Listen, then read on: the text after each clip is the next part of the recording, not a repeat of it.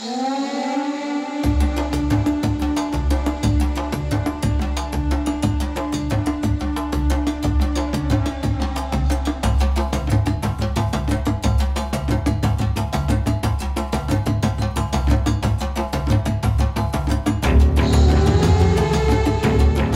pessoas, meu nome é Gleice Barros e esse é o Drops do Diversa Podcast. A CPI da Covid tem reunido cada vez mais provas do que todo mundo já sabe, que o governo tem por único objetivo destruir o país em troca de dinheiro e lucro. Diante de uma situação cada vez mais grave para o nosso povo, setores de esquerda organizaram as manifestações do dia 29 de maio e do dia 19 de junho, esse último maior e mais expressivo,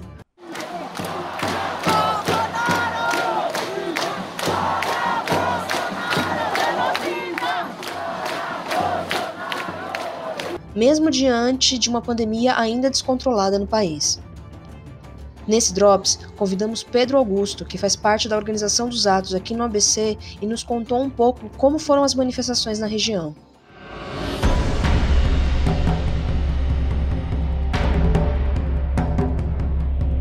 Olá pessoal, eu sou o Pedro Augusto, eh, sou militante da Resistência PSOL aqui em Santo André e estou aqui para falar um pouco sobre como foram os atos, né, tanto o 29M, né, quanto o 19J, né, os dois atos fora Bolsonaro aqui na região do ABC. Né. Acho que em primeiro lugar, é, acho que a gente teve uma vitória muito importante que foi ter conseguido restaurar aqui a frente ABC sem medo, né, ou a frente do povo sem medo aqui do ABC.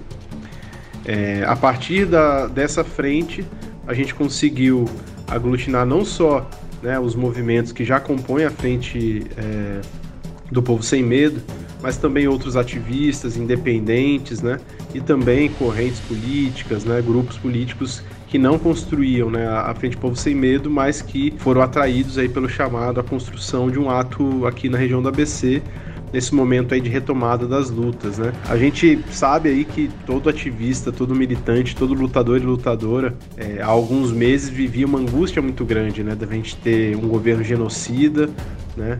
Que não recua da sua, da sua postura, do seu ímpeto, né? De é, eliminar vidas mesmo do nosso povo, né? Em especial as vidas negras, as vidas indígenas, as vidas LGBTQIA+, as vidas de mulheres e foi muito bom, né? Acredito que todos nós aí nos sentimos muito amparados aí, né? Abriu-se perspectiva quando a gente viu que havia uma condição política para voltar às ruas, ainda que no momento onde a pandemia ainda está presente, onde a gente ainda tem perda de vidas aí de forma muito significativa, né? A média de mortes ainda está na casa dos 1.600, 1.700 mas que ao mesmo tempo aquela frase, né, de que o presidente é mais perigoso do que o vírus, ela conseguiu ter efeito, né? Não é só um jargão, acho que as pessoas realmente enxergaram dessa forma, né? Pelo menos o ativismo amplo, né, a vanguarda, a militância, né? Então, assim, desses dois atos, o primeiro ato, né, que foi o de 29M, ele foi organizado para ocorrer em São Bernardo do Campo, né? então foi, houve uma concentração no Paço Municipal de São Bernardo do Campo, e dali é, nós nos reunimos em passeata até o terminal Ferrazópolis, né? Então fomos ali, é, demos a volta no passo, né? Tínhamos um caminhão de som, né? Conseguimos ocupar duas faixas da é, as duas faixas da Faria Lima, depois como fomos para Jirubatuba, também duas faixas, né? Jirubatuba tem três faixas. Foi um ato muito importante, a gente devia ter em torno de 500 pessoas, mais ou menos, nesse primeiro ato. E acho que expressou bem né, o que foi naquele momento essa saída à rua, né?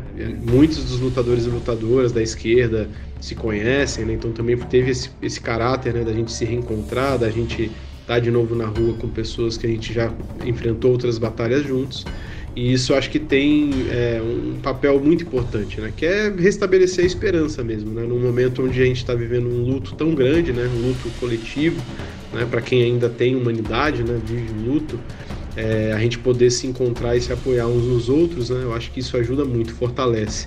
E eu acho que essa foi uma conquista que, na minha opinião, mudou, já é um passo à frente em relação à situação anterior. Eu acredito que mesmo nesse próximo período é, a gente vai voltar a ter né, atos como esse. E é, a gente já no dia 19, né, a gente teve já uma reedição, né, um ato que também era um ato fora Bolsonaro, e novamente a Frente ABC Sem Medo conseguiu é, se reunir e organizar um ato dessa vez para Santo André, né? Então a concentração dessa vez foi no, na Praça do Carmo. Saímos aí em passeata ali né, pela Campos Sales, depois né, subindo e, e chegando é, até o Paço Municipal, onde encontramos com um outro ato, né, que também estava é, organizado, mas que a gente se articulou para fazer em unidade, né?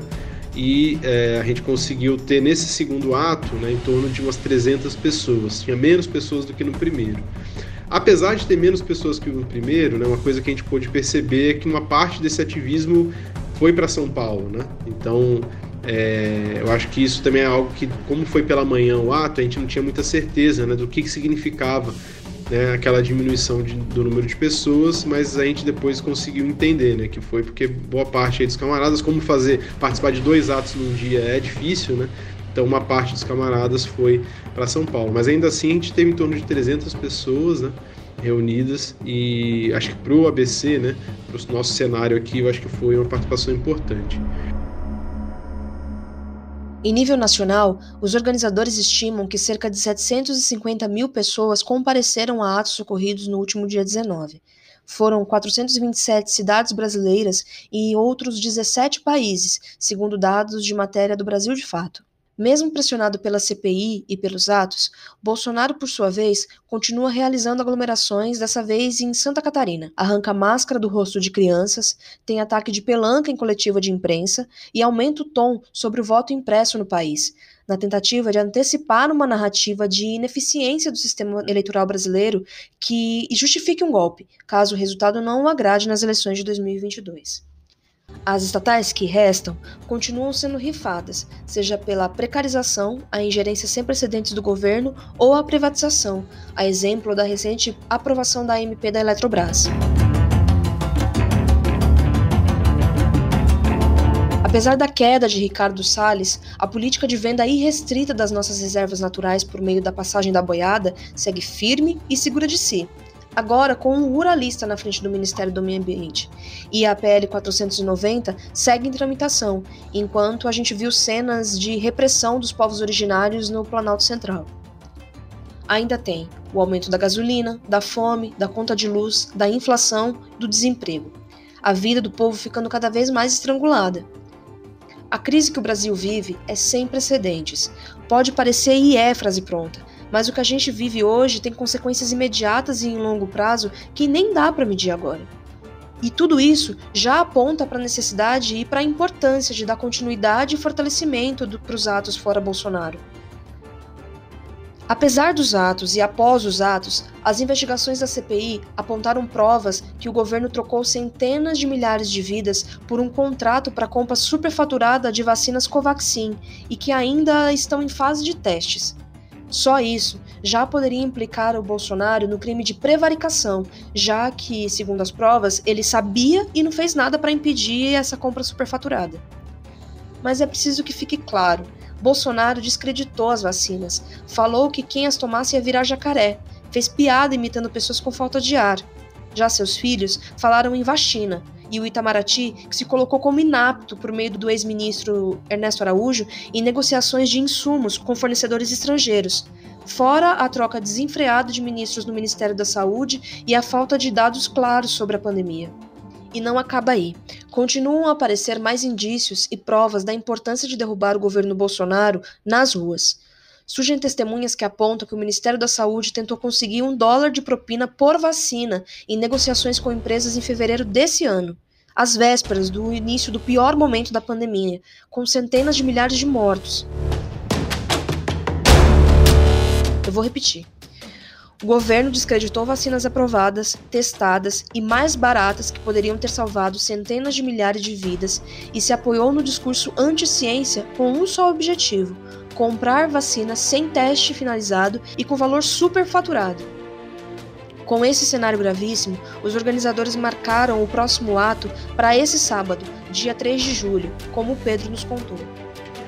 É, agora estamos aí, as, é, as vésperas do 3J, né, que vai ser, felizmente, a situação política do país ela se é, tornou mais aguda, né?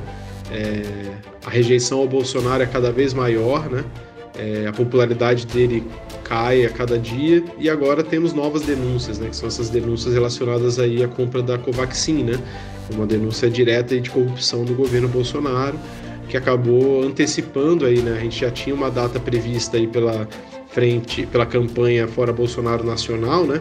Que reúne Frente Brasil Popular, Frente do Povo Sem Medo, né? Diversas outras organizações, Coalizão, ne Coalizão Negra por Direitos, né? E já havia já uma data marcada para o dia 24 de, de julho e que agora é, foi mantido dia 24, mas também vai ter o ato agora no dia 3 de julho. Esperamos que aqui também no ABC a gente possa estar nas ruas, né?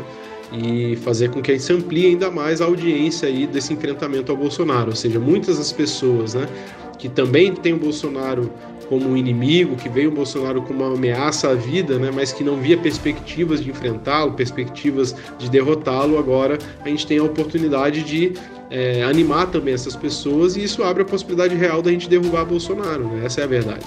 Né, sem mobilização de rua, a insatisfação ela não consegue ter essa força política né, suficiente para derrotar um governo que, apesar de ter fragilizado, ainda conta com o apoio de uma parte importante, expressiva da população brasileira, né, em especial os homens brancos, classe média, né, aqui da região sudeste e sul, mas que a gente sabe que é possível reverter é, o apoio de uma parte dos que foram eleitores do Bolsonaro, a gente tem é, na rua, isso é onde fica mais fácil de acontecer.